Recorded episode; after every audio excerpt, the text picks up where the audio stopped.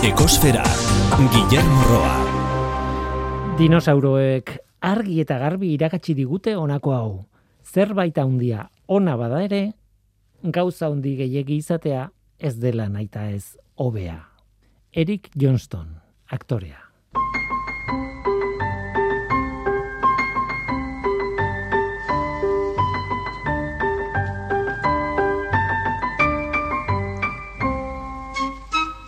Kaixo denoi, ongietorri ekosferara. Dinosauroak asteroide batek hil zituen. Hori da, suntxipen ospetsu baten laburpen simplista bat.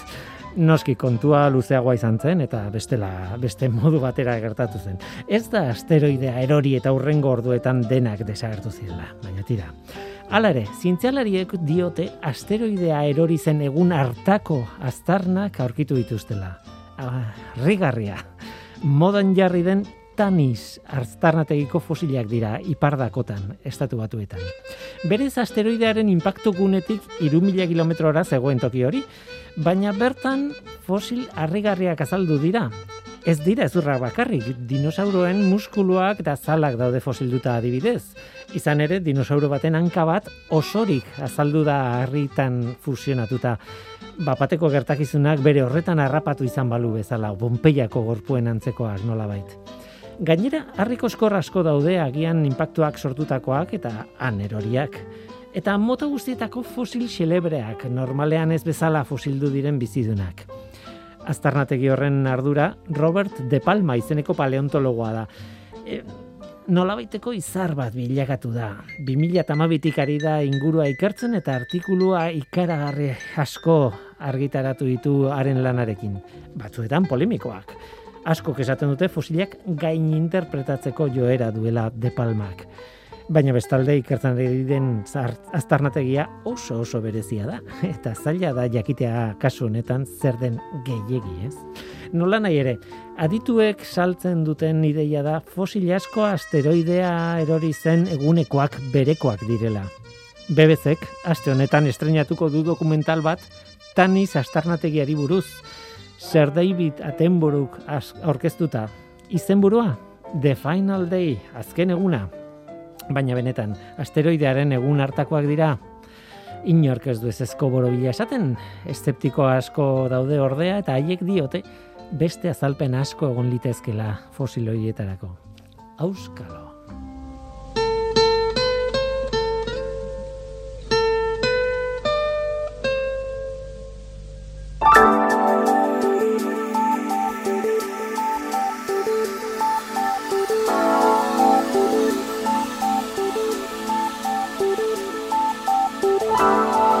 Beti bezala, planetaren CO2 mailari begiratu behar diogu. Azken ostiraleko datua dugu, apirilaren sortzikoa.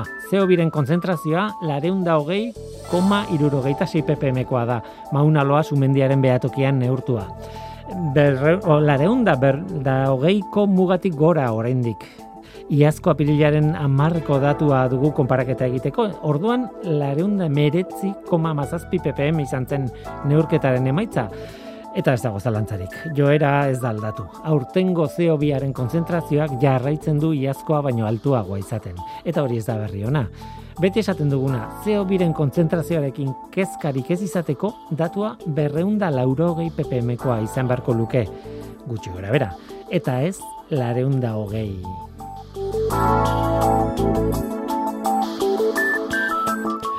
Gaurko saioan beizamaragoaz, eh, bertako aleka aziak, ez elkartea ezagutuko dugu, bertako aziak ekoitzi eta merkaturatzeko helburua duen elkarte bat. Bigun bidatu izango ditugu batetik Kelo Arribas, elkartearen sortzaile eta arduraduna, eta bestetik Mirian Arrizabalaga itziarko ekoizle bat. Bestalde, Lena Galan ikertzailea ere izango dugu, ikertzailea eta hartzaina, berak emandako hitzaldi baten berri izango dugu, hartalde batekin egindako ikerketa bat, interesgarria. Tira, hori da gure gaurko eskaintza, zu ongi etorria zara, murgildu zaitez, ekosferan. Ekosfera, Euskadi Gratian.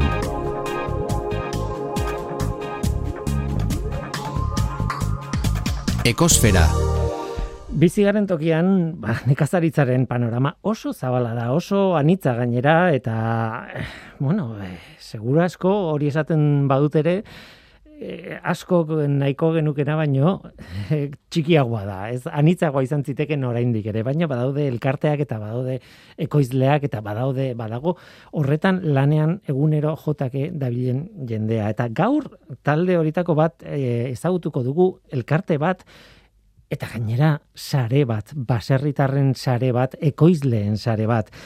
Aleka aziak izena du elkarteak eta gurekin dago sortzailea eta arduraduna kelo arriba, eskaixo, zer moduz? E, kaixo, kaixo, ondo. eta zurekin batera gainera daukagu ekoizleetako bat, e, itziarko Mirian Arrizabalaga, Mirian, kaixo, ongitorri. Kaixo. Zuek, e, bueno, e, hor zaudete, panorama izugarri handi batean, zu, zuek zarete, e, eragile horietako bat, baina zuen funtzioa egia da, oso, bueno, interesgarria da bi arrazioaren gatik, bata, ekoizleak nahi ez zue izan, e, merkaturaino gainera iristeko, osea, aziak merkatuan saltzeko e, helburuarekin ari zarete lanean, e, bueno, ari zarete saltzen, ja? Eta bestetik, ba hori, sarea, baserritar eta ekoizleen sare bat osatzen duela, ez? E, nondi datorri deia hori? E, nola sortzen da aleka, kelo? Ba, ba bueno, aleka sortzen da ba, betetzeko ba, gure sektorean utxune bat zegoen eta hortako sortu gendun aleka ba, ba hmm. zien merkaturatzeko ba, ba ez, ez geneukan proiektu bat nun hasiak e, bertatik ekoizten zian eta eta bueno guk e, baserritarrak bezala ba, beti utxunerei somatzen gendun eta faltan botatzen gendun olako proiektu bat. Eta, bueno, ni, ba, bueno, eukin un momentu bat, nun erabaki nun, ba, proiektu hau, bueno, zaiatzea, martxan jartzen, eta, eta, bueno, izan, izan noen dela bos urte, ustet, eta, eta, bueno, ba, ba hemen gaude, eta martxan dago. Ausarta, ez? esan nahi dut... Eh? Ez da, usorta, o inkostientea, o este. Baina esan, esan nahi dut, proiektu handia da, eta eta gainera, proiektu mota hauetan, ez dakizu, etorkizuna etorriko dan, e, mantenduko zaren, e, irango duzun bakarrik hilabete batzuk, eta ikusiko duzun ezinezkoa da, edo kontrakoa, ez dakit, ez, oso e, inkostiente esaten duzu, baina, bueno, ez, ez, ez nahi zarritzen.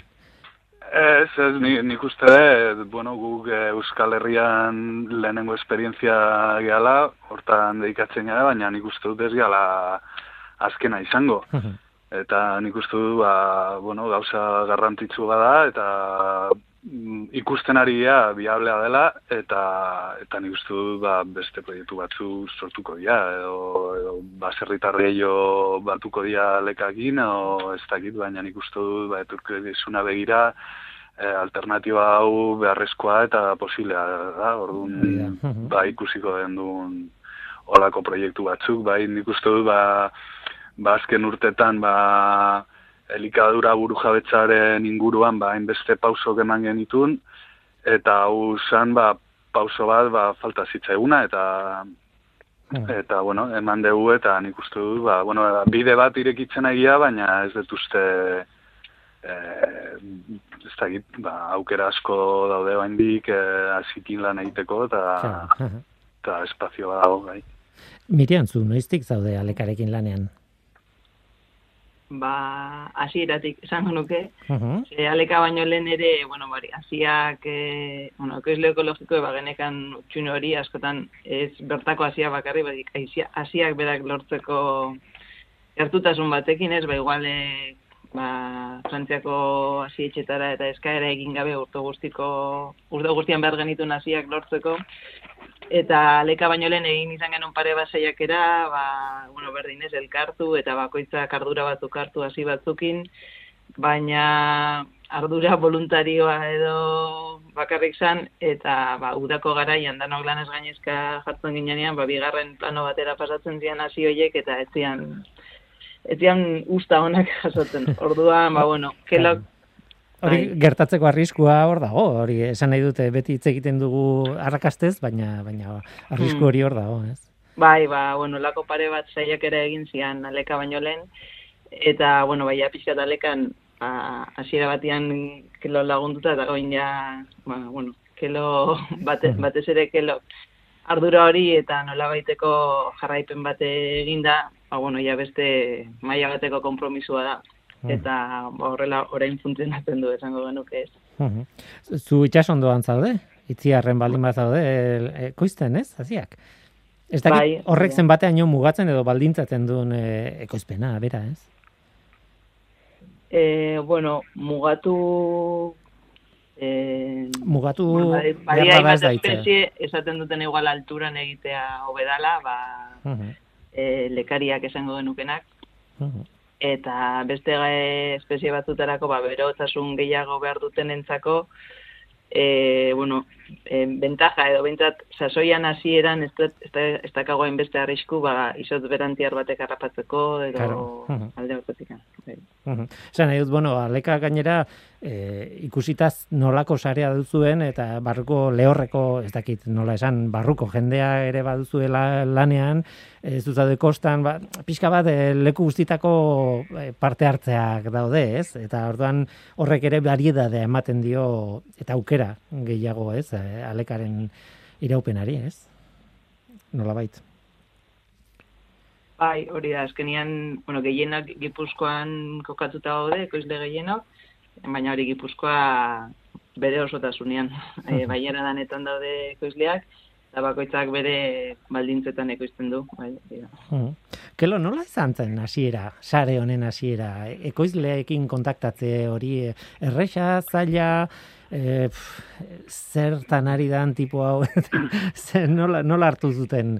Bai, bueno, ez, esan saia izan, zeren, bueno, e, ba, gu gipuzkoan ba, kagu antolamendu bada biolur, e, da el, ba, ekoizlen elkarte bat, eta ja espaldiko harremana ba, genukan, eta ezagutzen gehalkar, ba, ia, ba, bentsat, e, ba, zerritare agroekologiko bintza dila guzti ba, kontaktu gaude, eta Miriamek esaten zuen bezala, ba, ja, e, beste esperientzia bai azikin eta bai hainbeste gauzekin, ba, ja, esperientzia ba neukan e, ba, koordinazio mailan eta eta ezagutza eta konfiantza eta hori izan zen ba, ba punto bat, eh? eta oso punto importantea lekarako, zeren ja zinen, ba, ba, konfianza hori, ba, ja sortuta.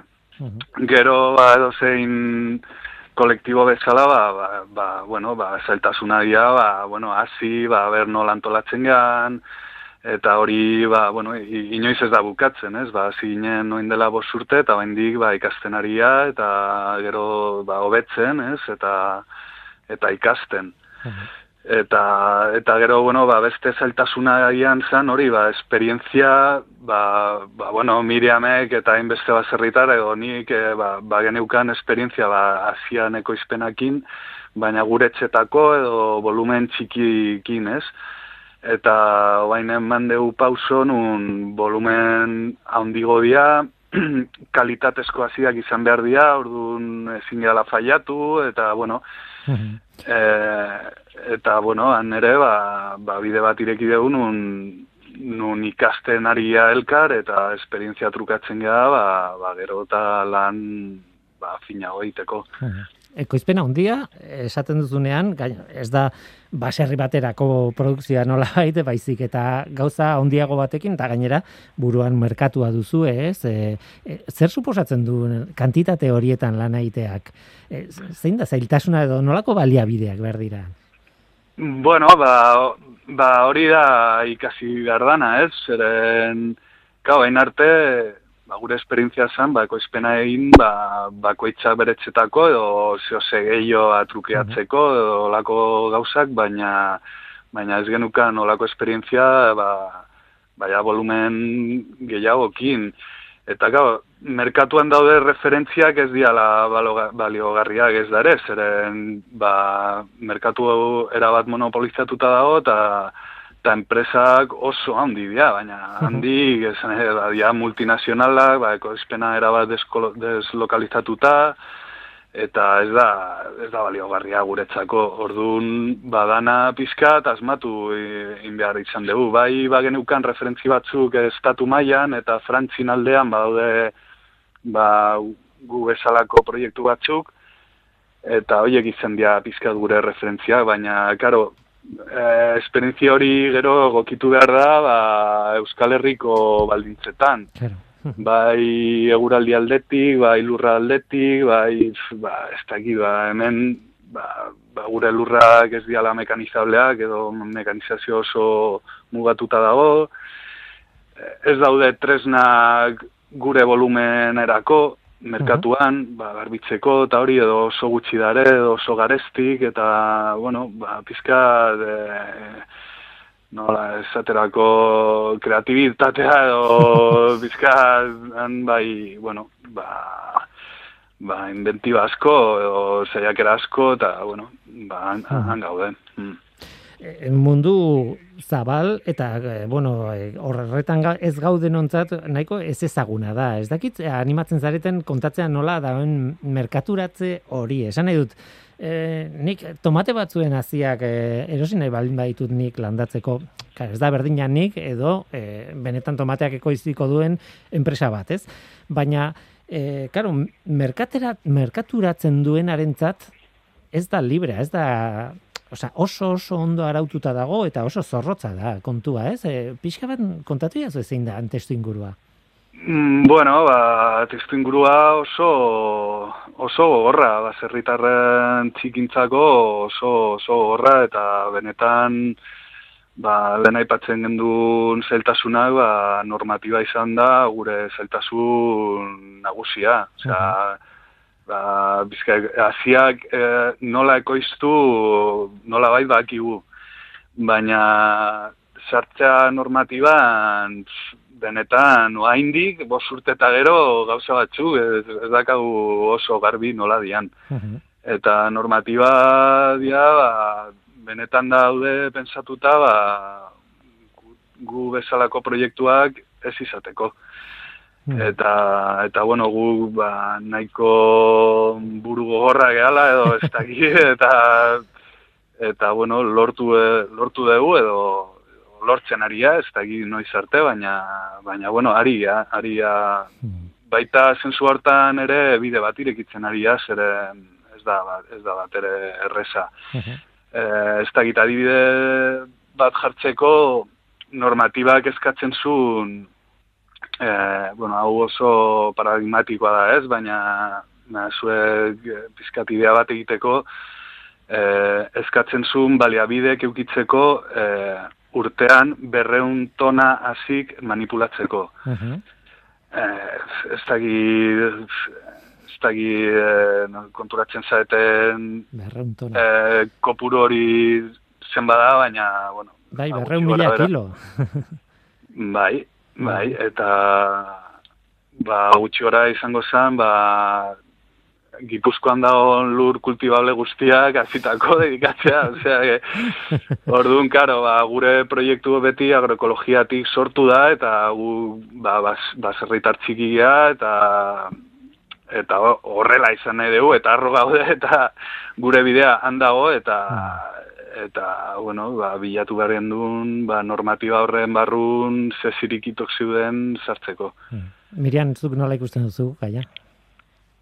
Bai, bueno, e, negia da brautegia eta pixkat e, jarraipena edo en, bai, jarraipena egiten duen entitateekin kelok dakala harreman zuzena, baina bai hasieratik hori hori ikuste genuen ostopo bat, ostopo handi bat, e, ba, azkenian ofizialki, bueno, en, gai, proiektu ofizialki egitea erabak izan, eta ba, hori ikuste genuen zailtasun handia genitula, gure lekua edo gurera egokitu izateko araudi hori, ez? Ez dakidan urte gutxitan aldaketa asko eman zalako hasien industrian orokorrian eta bat txikiak ez dakit ez delako astuta geri duzian, baina, bueno, gu baino, aleka baino lehenagotikan lanean dauden proiektuak badaude estatu mailan eta orduan, ba, ez dakit, ez, ez kontuan hartu momentu batian, eta gero ezin lekua topatu.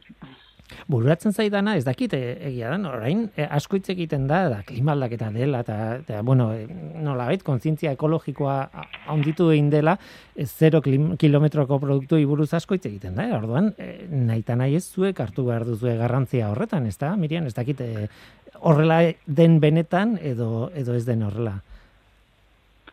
Bueno, hori da mezu polita ez, abaltzen dana, baina gero errealidadia gaur egongo ekoizpenetan hortik oso urruti jarraitzen du, eta orokorrean bultzatzen ari dan eredua ez da bide hortara, mm -hmm. momentu enten orain dikan.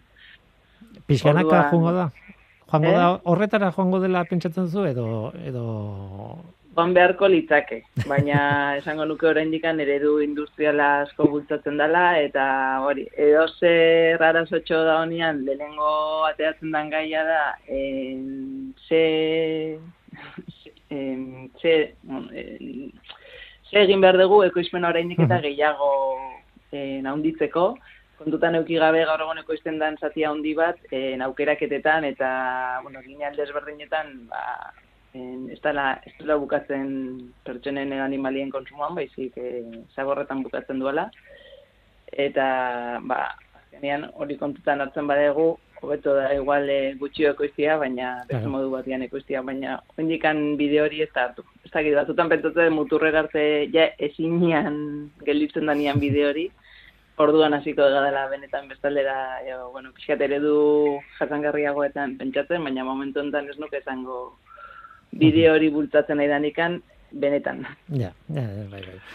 Gero, ni barkatu, eh, gaitzeko, bai. baina esango nuke ere gure aldetik oraindik ba lana pendiente daskau eh, eta gure diskursoak ere sakondu indar dugu eta ikustu ba lehen aipatu deten bezala ba pauso asko eman ditugu baina hasien gaia oraindik e, bigarren planua bezala geratu da eta eta hori ere ba lekaren eh, helburua da, ez? Ba, bigarren planoa jarri zeren, bueno, ba, enbeste bain aukera asko dakagu lehen ez genitun, ba, ez da, bertako bazerritar bati ba, tomate gerosteko, ez? Eta hori ondo dago, baina uh oain arte ez dugu kontuan hartu e, tomate horren hasik nundi dator. Eta ez da erabat e, eredu agroekologiko batetik e, datorrela, ez? Eta, eta hori, ba, bueno, ba, pauso garrantzitsu batzuk eman ditugu, baina hendi e, sakondun behar ditugu eta hasien gaia ere kontuan hartu. Zeren oso oso gai klabea da. Bai, nik ikuste ditut bi, bi, mut, bi adar hortik. E, batetik, e, azietan, edo aziekin lan handi egiten ari da, maila zientifikoan, esan dut badaudela, azibankuak, badagoela, oza, ikerketa dago horren gainean, eta e, hori ez da merkaturatzen den zerbait, baina badago, e, bide batez, e, iruditzen zaidana, jorratzen ari direna, Euskal Herriko azien sareakoak e, izan ziren gurekin hemen, eta bueno, bat daude ez, horrelakoak eta baina mm, ka, bestetik hori komerzializatzeko eta e, beste beste arlo bada nola baitzuena. Bai, bueno, eske azteko, ba, lehen aipatzen genduen ze zailtasunak ditu normatibak, e, ba, dibidez bide aldetik, baina ere e, ze hasia komerzializatu, komerzializatu aldian, ere e, normatiba muga handia da. Uh Zeren bertako hasiak ezin dela komerzializatu berez. Eta hori kontra esan handia da, zeren, bueno, zuk esaten esun bezala, ba, ikerketa egiten ari da, ba, denok ados gaude, ba, bertako hasiak ezin dela desagertu, eta esain duen behar ditu, ez da gizet, gure ondarea da, baina gero normatibak ez du, ba, beste, oi, Eta, hasi batzuk ezin diala gelditu laborategi baten, edo hasien banku baten. Hori hasiak edo bat atzen dia baratzeta, edo, edo hasiak hiltzen dia. Edo, orduan, e, normatibak ez baldin badigu laguntzen, ba, ba jaidak hau. Hain zuzen ere, zuen weborrian eta begiratzen, eta dokumentatzeko, eta pixka bat irakurtzen e, aritu nahi zenean, ikusi dut, hain zuzen ere ikertzaileek esaten duten gauza bera, em, azpimarratzen duzu eta da ideia hori dibertsitate genetikoa mantendu behar dela, ez? E, beti e, azien e, baritate bakarra, nolabait genetikoki bakarra erabiltzen baldin badugu, claro, hor arazo bat dagoenean aparte ondarea dela, ez? Baina arazo bat dagoenean dena pikutara joan daiteke, ez? E, bizidunek behar dugu dibertsitate genetikoa, ez? Horri garrantzia ematen diozue.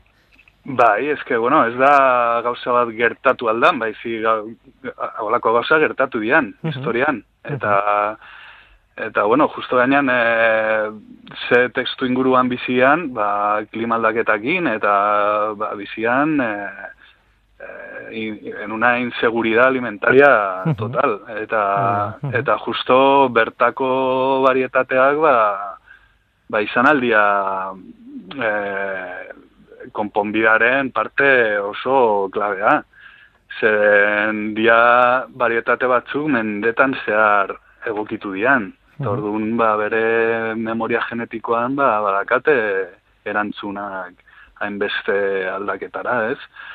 Eta gau, gaur egun, ba, esaten duguna, ba, multinazionalen eskuz daude e, barietate guztik, eta hori da, ba, estandarizazio era bat. Hemen ekoizten dian, ba, mundu guztian ekoizten dian barietate berdinak. Eta bitarten, ba, betiko barietatea edo, edo barietate zarra, ba, galtzen dira. Eta bueno eh...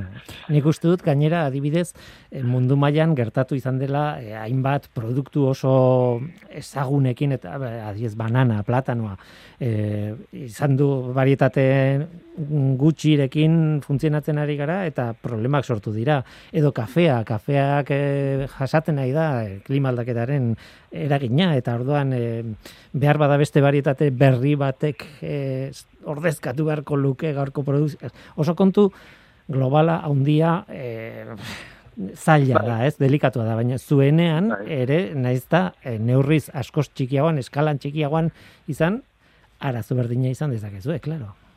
Bai, bai, noski, noski.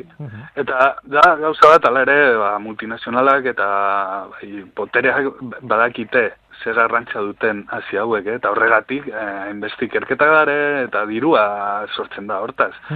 Baina ezin dela gauza bat bakarrik eh, multinazional eskuz utzi aldeguna. Uh da, ba, ondare ba, kolektibo bat, ez? Eta horregatik ere zergatik ez baserritarrok ezin dugula erabili ba, nahi degun barietateak. Ez? Eta, eta bueno, horregatik gure lana hortik dijo ere. Mirian, zenbat zaudete esare horretan, zenbat jende parte hartzen du? Gutxi gora, bera, eh?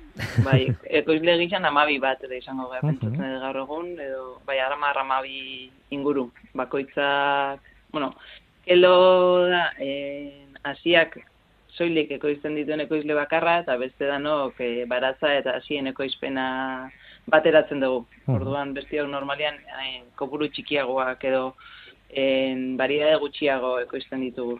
Nola nahi ere zuen katalogo orokorra, bueno, zabala da, ez? Gehiena barazkiak dira, baina zenbat dituzu, zenbat varietate, zenbat espezie, eun bat, bai, ez? Hori igual que loko beto.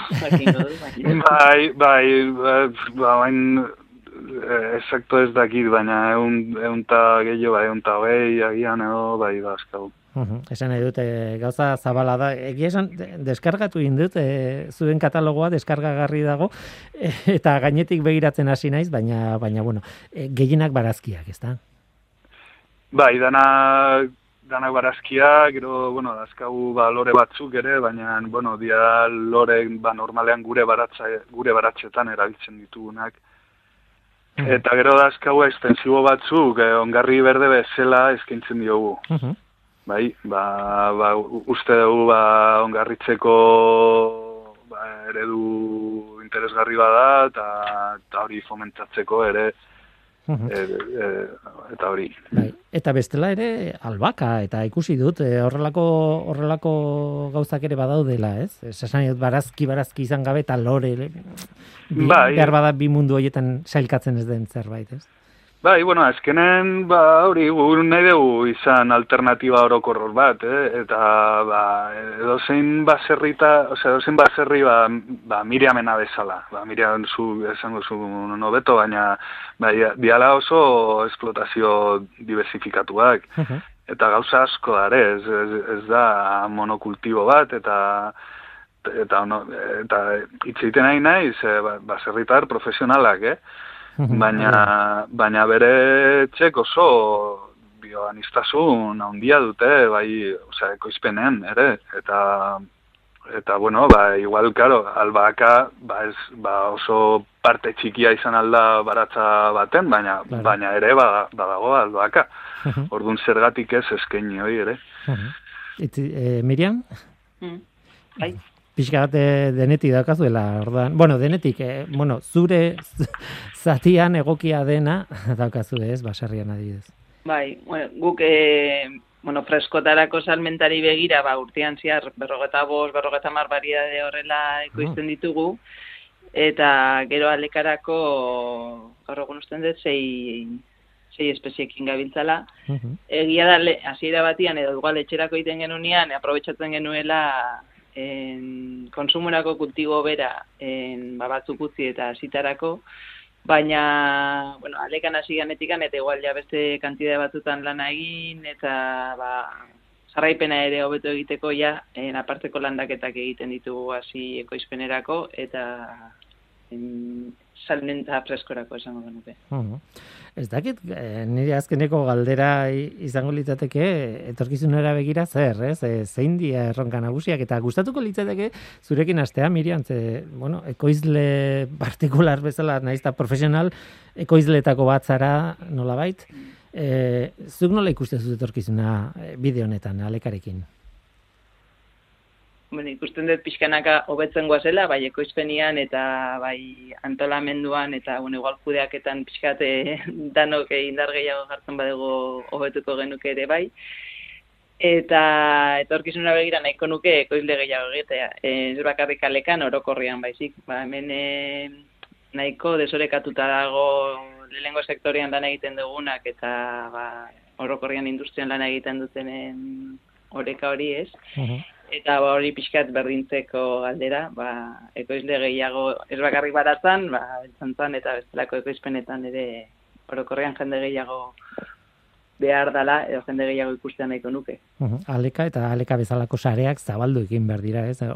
Hor marketing alegin handia behar da, ez? Horrelakoetan, ez? Bai, bueno, egia da gero proiektua edo non azalduta, ba, danak eh, oso positibo eta egoki ikusten dutela, baina ekoizpenari begira eta erantzunari begira ba, muga badakagu, igual hori sarea honditu ezkero erantzun hori ere honditu alda, eh? Hmm. Baina, bai, pixkat horre ere horrekan mantentzen behar gea.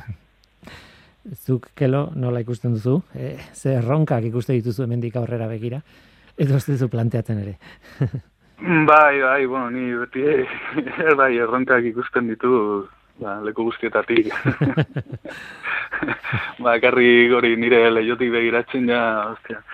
Bai, bueno, ba, ba nik uste du, bueno, aldeka, aldeka ba, bendi, ba, ba, bidea du, ba, ba, bere, bueno, guk, ba, inbeste barietatek ikertzen ditu, ez? Eta guk esken nahi ditu, ba, barietatek, ba, bai profesionalentzako, bai afizionatuntzako, baina barietate ba, baliogarria, ez? Ba, uh esplotazio baterako eta ondo egokituta eta hori ba, bide bat behar du, zeren barietatek infinito eta guk aukeratu behar ditugu zindian onenak. Eta bain di, bueno, ba, lan asko dakau ez gala iristen, zeren hori, ba, egun tapiko barietatek egiteko ja gaude a tope. Baina, baina nik uste du, ba, segin behar dugu bide hori, eta, eta gero eta barietate gehiago euki, gero eta ziurtasun gehiago euki ere gure barietatekin, kalitate gero eta hobeto euki, eta, eta bueno, miramek esaten duen bezala, ba, gian ekoizle gehiago izan, edo sarea indartu, eta, eta bueno, bai difusio aldetik, ba, ba hori da beti, ba, gu baserritarra bezala, ba, ba, pizka igual da alde e, flojoago, ez, ba, geratzen zaigun, ba, azken planuan, baina hasieran behintzat gure asmoa esan, ba, hainbeste lana, ba, difusio aldetik eta hori egiteko, eta eta ez gala iristen zeren, ba, koitzak beretzean ja, ba, aldan gehiago bai, bai. baina, bueno, hori beti handakau, eta, eta, bueno, bai, bueno, proiektu batzu ditugu buruan beti, eta, bueno, pizkanaka ba, ba garatu indarea. Utziko diazu, hain zuzen ere, informazio praktikoa ematen, ez? E, batetik aleka.eus weborria okerrez banago, ez? E, zuzendu idazu, eh, bestela, eh? Baina bai. aleka.eus da zuen weborria, behiratu nahi duenaren zat, eta, bueno, agian interesik sortzen da, edo? Eta alekak, alekaaziak, barkatu, alekaaziak abildua gmail.com hori da zuen elbide orokorra eta horra idatzita pentsatzen dut e, iritsiko zaizuela e, edo zein eskari, edo zein galdera, edo zein informazio eskari, ez? Bai. Hmm. Tira, ba, aleka aziak, beizaman zaude, zukelo, zumirian bai. itziarren e, dakazu baserria eta ekoizpena, eta esan duguna Gipuzkoa osotik, baina Gipuzkoatik kanpo ere, bueno, baizan ez dago Gipuzkoan, e, e, zera, dago zaude zaudete sakabanatuta eta ea sare hori handitzen den eta eta hobetzen den eta eta dena aurrera doan. Ba Kelo Arribas eta Mirian Arrizabalaga eskerrik asko gurekin izateagatik eta zuen proiektua konpartitzagatik eta hainbeste interesatzen zaigun elikaduraren gaia hortan ba zuen ikuspuntua eta jartzeagatik. Eskerrik asko. Vale, zuri.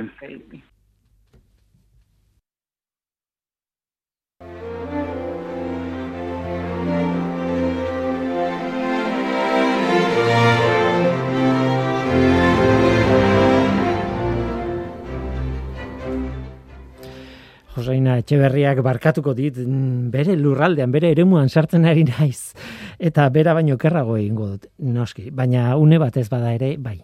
Musika zitze egingo dut. Mila bederatzeun da irurogeita mazazpian, Pink Floyd talde ospetsuak Animals izeneko diskoa kaleratu zuen. Ezaguna, oso, oso ezaguna.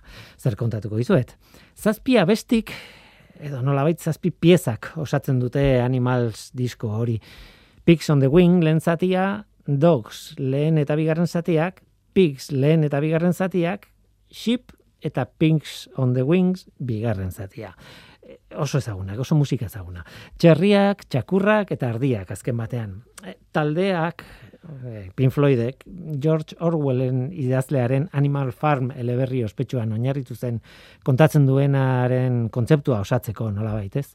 Gizartea animalien bitartez adierazita dago, horretan asko sartu gabe ere, Ba, esan daiteke txerriak agintari zorrotzak zirela, txakurrak legearen ordezkariak eta ardiak irizpediari gabeko langileak. Hau da, hain zuzen ere, ship izeneko kanta Pink Floyden diskoa.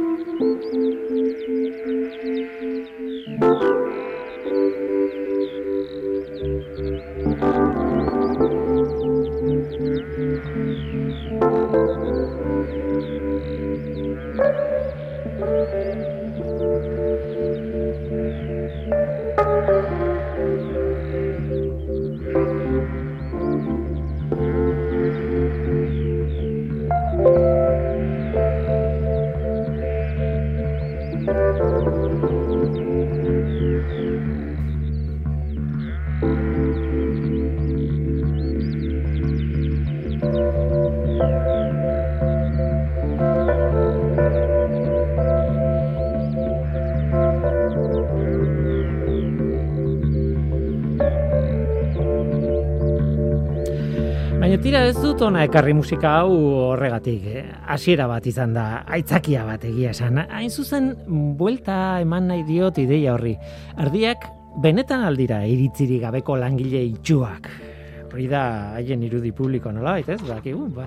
Baina, baina asko dago hemen. Hain zuzen ere, erantzun bat edo beste topaliteke Euskal Herriko Unibertsitateko udako ikastaroen taldeak kudeatzen duen Donostia Sustainability Forumek antolatu zuen hitzaldi batean. Azken hitzaldi horretan, Elena Galan del Castillo gombiatu zuten Donostiako Miramar jauregian hitzaldi xelebre bat emateko. Oso polita, oso... Bueno, hitzaldi benetan polita eta gaia oso, oso, oso originala niretzat behintzat, ez? Mendiko bazka eremuen erabilera jasangarria edo hartzain baten eta ardien bizitza.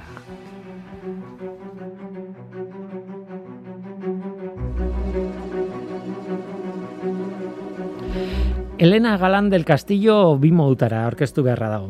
Batetik, beze iru zentroko ikertzailea da, klimaldaketa ikertzen duen Euskal Zentrokoa. Eta bestetik, hartzaina da, Pirineotan. Artalde baten zaintza egiten du eta ark esaten duen bezala, ardiek irakatsi diote, laborategiak irakatsi ez dion hori. Berak aztertu du, hogei garren mendean nekazaritzak eta abeltzaintzak izan duen trantzizioa Katalunian eta bueno, klima aldaketaren eragina eta hartzaina da Pirineotan, Nafarroa beherean eta horrela kontatzen du. Eskerrik asko ere antolatzaileei erabateko askatasuna eman didaterako kontatu nahi dudana kontatzeko.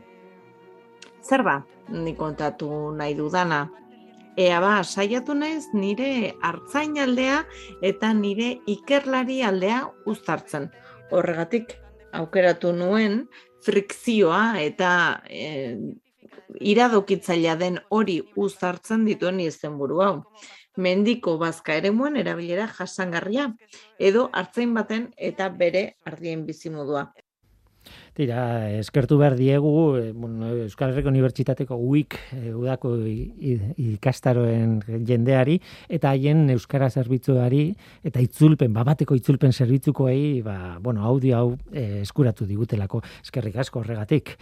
E, Elena Galanek, alegina egin zuen bere mezua transmititzen neurri batean, estilo zientifiko batean. Alegia, ardienikin ikasitakoa transmititzen zientzia argitalpen baten edo itzaldi baten modura. Eta horretarako, ba, hasieratik hasi zen. Zer da, bazka ere muen erabilera jasangarri bat? Ba, ardiak, kudeatzea, gehiagizko larratzea egin ez adin, eta gutxiegizko larratze bat gerta ez adin. Hau da, zurua biluztu dadin eta sastrakak sorrez daitezen horrek su arriskuak eragiten baititu eta bazka galtzea ekartzen baitu. Haren lanaren antolamendua nolakoa zen azaldu zigun. Ni eremu honetan nabil hartzen gisa lanean Donibane gara ziren komunalaren parte den horretan eta jakin dezazuela komunal horretako kidek zatika banatu zutela esirik gabe. Bakoitzak oso ongi zekien non zegoen muga eta ardiek ere. Bazekiten eta nork bere zati hori kudeatzen zuen? hartaldea bera irureun eta bosteun ardiz artean osatuta dago, e, manesak, gainera, ardi muturbeltzak, e, iparraldeko tipiko horiek, e, orduan nolako lan egiten zuen Elena Galanek? Zer da? Ertzaintza jasangarria. Literatura zientifikoan badago idatzita e, zer den metodo bat.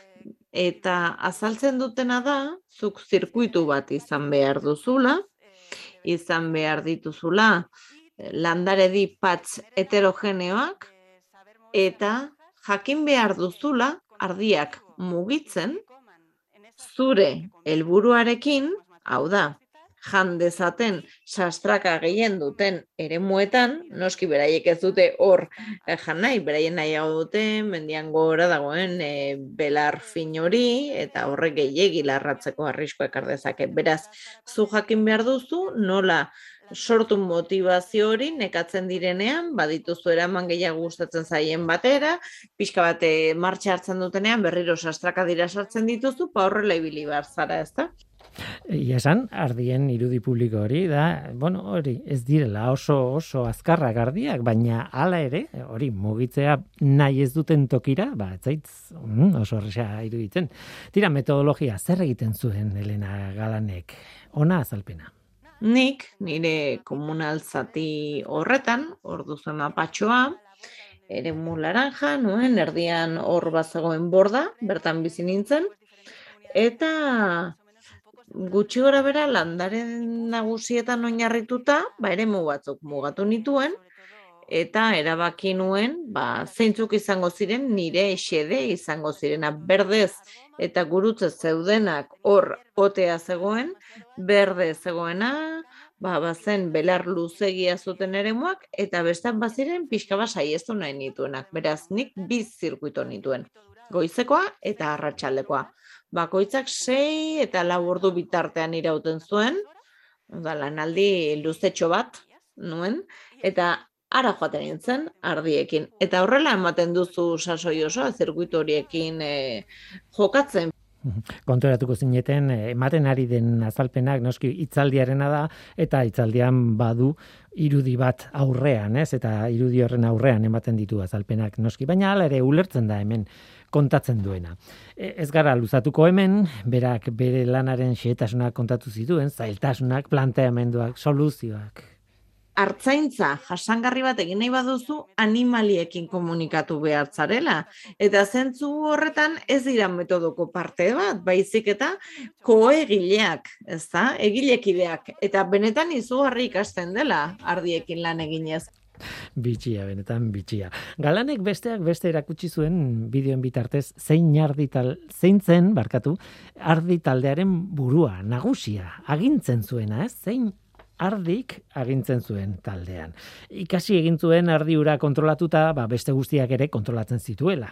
E, bide batez, gero fikziozko liburu baten gomendio emango dizuet eta horrekin lotuta Connie Willis idazleena. Baina tira, bi Elena Galan ari ziren itzaldia aldi berean ematen. Elena Galan hartzaina eta Elena Galan zientzialaria. Eta biek segidan egin zuten gogo eta interesgarria.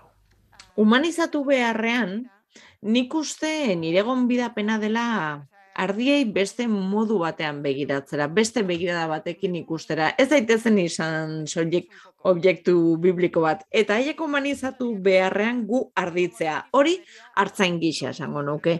Zientzelare gisa gauza bera esango nuke, baina beste hitzekin. Ea, nola esan dezaket gizarte jasangarriak erronka handia du, baldin eta jasangarria izaten nahi badugu, eta bada landa ere muaren e, despopulazioa.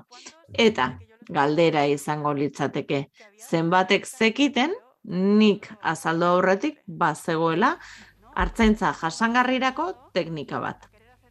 Ardiak humanizatu beharrean, gu ardit, arditzea.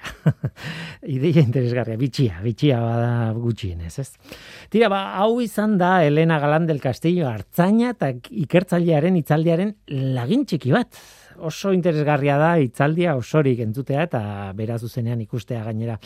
Aukera badago, YouTubeen Euskal Herriko Unibertsitateko UIK kanalean, udako ikastaroak, edo, UIK, UIK kanalean, ba, antzintzilikatu baitutea itzaldiaren bideoa, ez dakit handagoen ja edo laister jarriko duten, baina handago aukera e, itzaldia ikusteko eta merezi du benetan.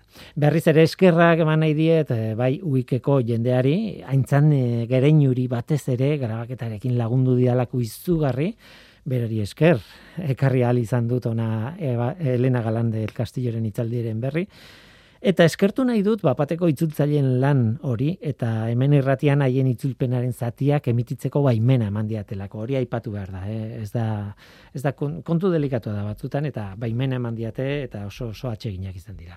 Azkenean bapateko itzulpenen zerbitzuaren gatik ez balitzere, ba irratiko erreportajetxo hau ez litzateke posible izango eta nik uste dut merezi duela egiten ari den lan interesgarri eta garrantzitsu batera hurbiltzen gaituelako, ez? E, Elena Galande del Castillo. Nire iritzia da. Baina egon, liburu baten gomendioa falta da oraindik.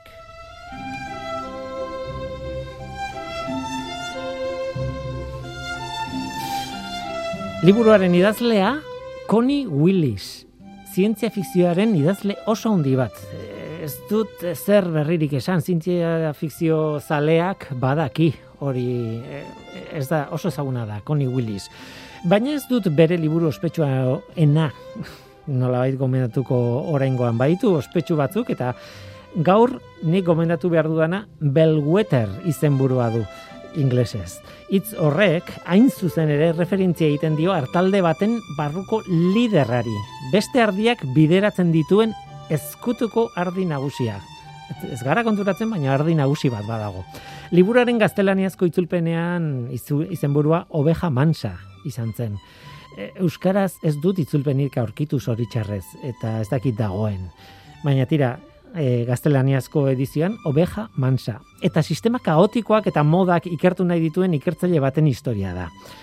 Artalde batekin erlazionatutako eleberri zoragarri bat da, eta bitxia bada ere, Elena Galandel Castilloren lanarekin nola baiteko konexio bat duen historio bat.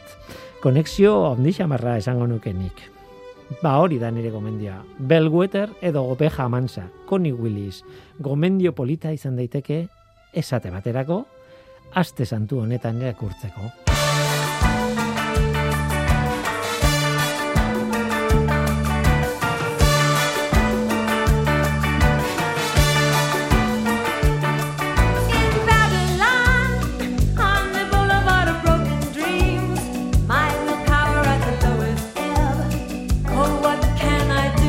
Eta gu bagoaz, oraingo hau izan da dena hemen ekosferan, Mikel Olazabal teknikan eta ni Guillermo Roa mikroan.